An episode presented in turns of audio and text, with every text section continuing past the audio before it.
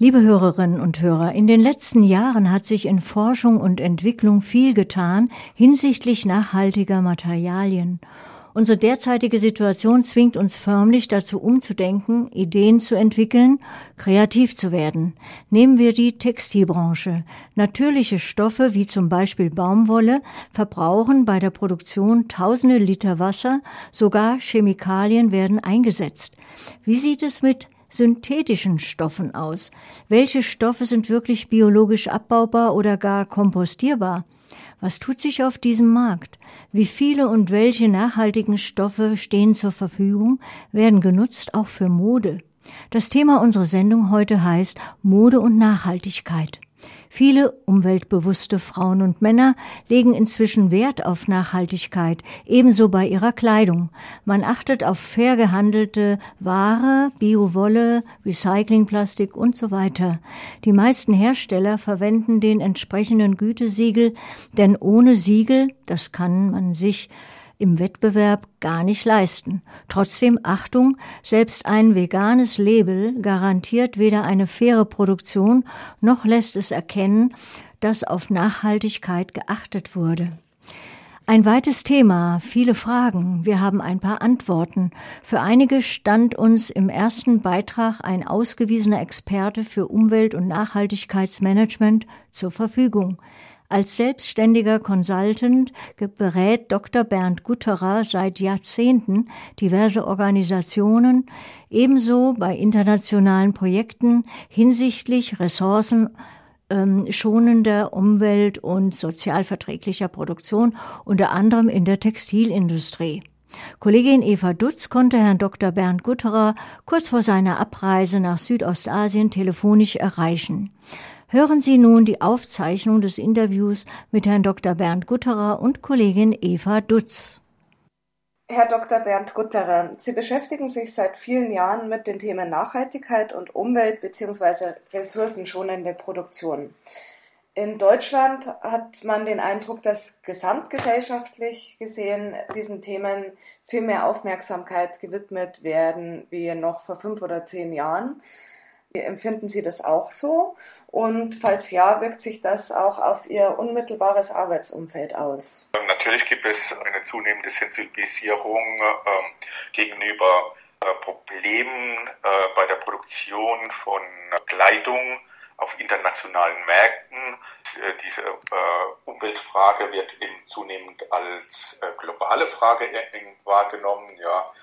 Ähm, dazu kommt auch die Klimafrage. Also es ist einfach in der europäischen Öffentlichkeit beziehungsweise in der Öffentlichkeit der Industrieländern hat Umwelt eine ganz andere Priorität wie, wie noch vor 20, 10, äh, vielleicht auch, äh, auch fünf Jahren. Ja. Das heißt, bei, in der Öffentlichkeit beziehungsweise bei den ähm, Kunden ist äh, dieses, äh, diese Frage von Umwelt, Klima, auch äh, Soziales äh, viel mehr präsent äh, als früher.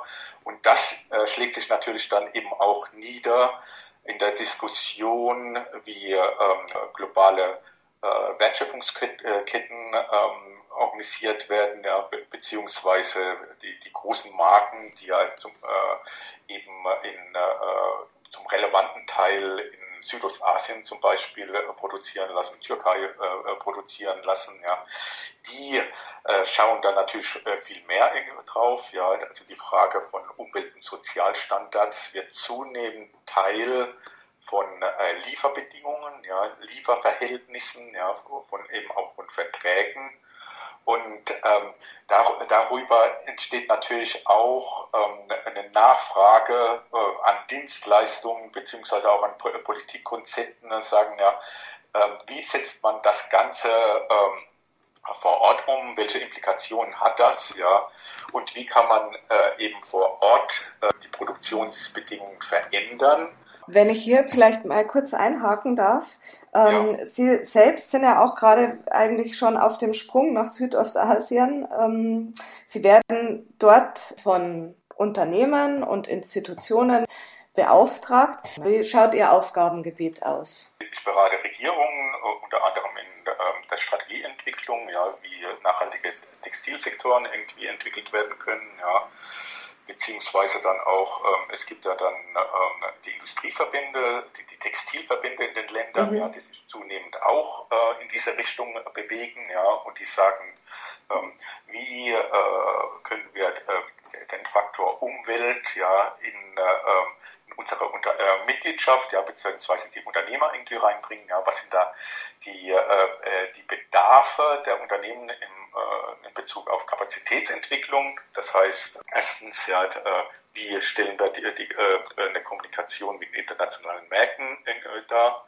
Das heißt, ähm, was müssen Unternehmer wissen, was sich auf internationalen Unternehmen äh, äh, bewegt, ja, was wollen, was wollen irgendwie die Kunden und das sind ja oft die ganz großen Textilunternehmen beziehungsweise Handelsunter, äh, Handelsunternehmen, ja, die müssen äh, die, diese Standards wissen, ja, und dann ähm, eben auch, wie bricht man das dann irgendwie runter in äh, operative äh, Fragestellungen, das heißt, ja, welche Investitionen brauche ich in Zukunft, ja, wie baue ich Umweltmanagementsysteme äh, auf in meinem Unternehmen, ja, und äh, ganz konkret, ja, äh, Abwasserbehandlung äh, bei Färbereien, ja, äh, welche Technologien sind da äh, von Relevanz, ja, und äh, wie können die dann irgendwie auch äh, nachhaltig bewirtschaftet werden? Das mhm. sind irgendwie so diese Fragestellungen. Mhm. Sie haben in der Vorbereitung auf dieses Interview gesagt, dass Sie finden, dass das ganze Thema rund um den globalen Produktionskreislauf der Textilien sich sehr viel komplizierter gestaltet, als es aus europäischer Sicht oft dargestellt wird. Wie ist denn die europäische Sicht in Ihrer Wahrnehmung? Ja, die europäische Sicht ist natürlich derart geprägt und sagt ja, ein Land wie Bangladesch, ja, ähm, wie, schlimm, wie schlimm sind der, die Produktionsbedingungen? Ähm, was ich ähm, eben auch so wahrnehme und was, was ja auch äh, ganz wichtig ist, ist irgendwie die Unterstützungsleistung zu sagen, ja, ähm, so ein Unternehmen ist ein Teil der, ähm, äh, der Lieferkette, ja, also Umwelt- und Sozialstandards müssen einfach irgendwie äh, eingefordert werden, ja, und äh, die Leute vor Ort müssen natürlich in, äh, gemäß dieser Standards auch arbeiten bzw. leben können. Was man aus meiner Sicht oft außer Augen lässt, ja, ist, ähm, wo kommen denn diese Länder her, beziehungsweise diese hohen Umwelt- und Sozialstandards, die wir in Europa haben, ja, sind natürlich auch irgendwie Ergebnissen eines äh, komplexen ähm, gesellschaftlichen Prozesses und Aushandlungsprozesses. Ja. Das heißt, vor 40 Jahren wurden irgendwie hier auch noch die, die Gewässer ähm, äh, mit, äh, mit hoher Belastung die Flüsse ge äh, geleitet. Ja, es war eben die, die Verschmutzung der Grundwasserleiter. Ja, dann gab es eine Gesetzgebung, es gab eine gesellschaftliche Debatte, das wurde zunehmend implementiert. Ja, und ähm, in einer Phasenverschiebung sieht man das dann äh, auch in Ländern in Südostasien, ja, dass man ähm, äh, jetzt in äh, äh, im Prozess der Industrialisierung sind. Ja. Industrien werden aufgebaut, ja, es gibt Wachstumsschübe, wenn man Land wie Bangladesch anschaut, ja, das war vor 40 Jahren, um es salopp äh, auszudrücken, noch äh, eine Hungerkammer äh, Kammer in Südasien, ja.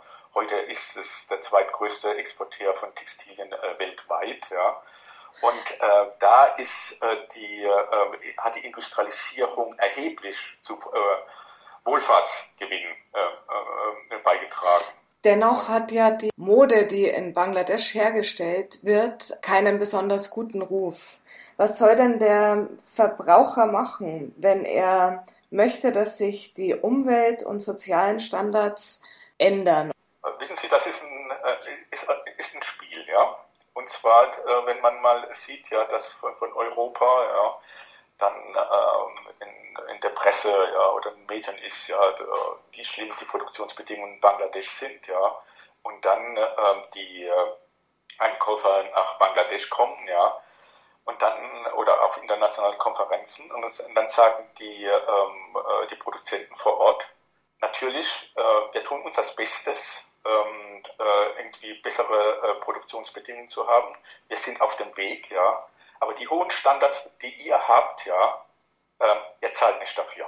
Wir haben oft den Eindruck, dass ähm, äh, äh, verbesserte Umwelt- und Sozialstandards als Druckmittel ähm, eingesetzt werden, um noch niedrigere Einkaufspreise zu bekommen.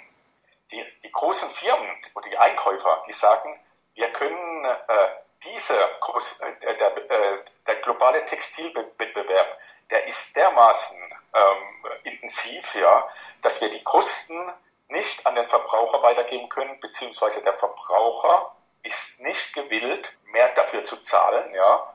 Und ähm, dass man, und es geht ja oft dann nur um Cent äh, äh, Beträge, ja. Es, äh, es ist ein äh, ganz massiver äh, Aushandlungsprozess oder äh, beziehungsweise Diskus Diskussionsprozess, ja, wo die Bang äh, Bangladeschi, die Vietnamesen, ja, die, die Pakistani, äh, jetzt irgendwie auch Myanmar sagen, ja, äh, eine ade äh, adäquate Bezahlung unserer Leistung, ja, wird, wird vieles, vieles erleichtern. Und darum wird oft ähm, diese, äh, diese Diskussion an Umweltsozialstandards dann auch in den Ländern als heuchlerisch wahrgenommen.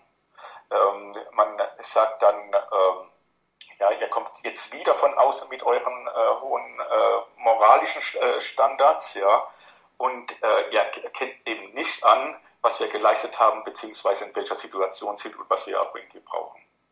Das ist die eine Sache. Und gleichzeitig, ähm, dann gibt es eben äh, die andere Schiene, ja.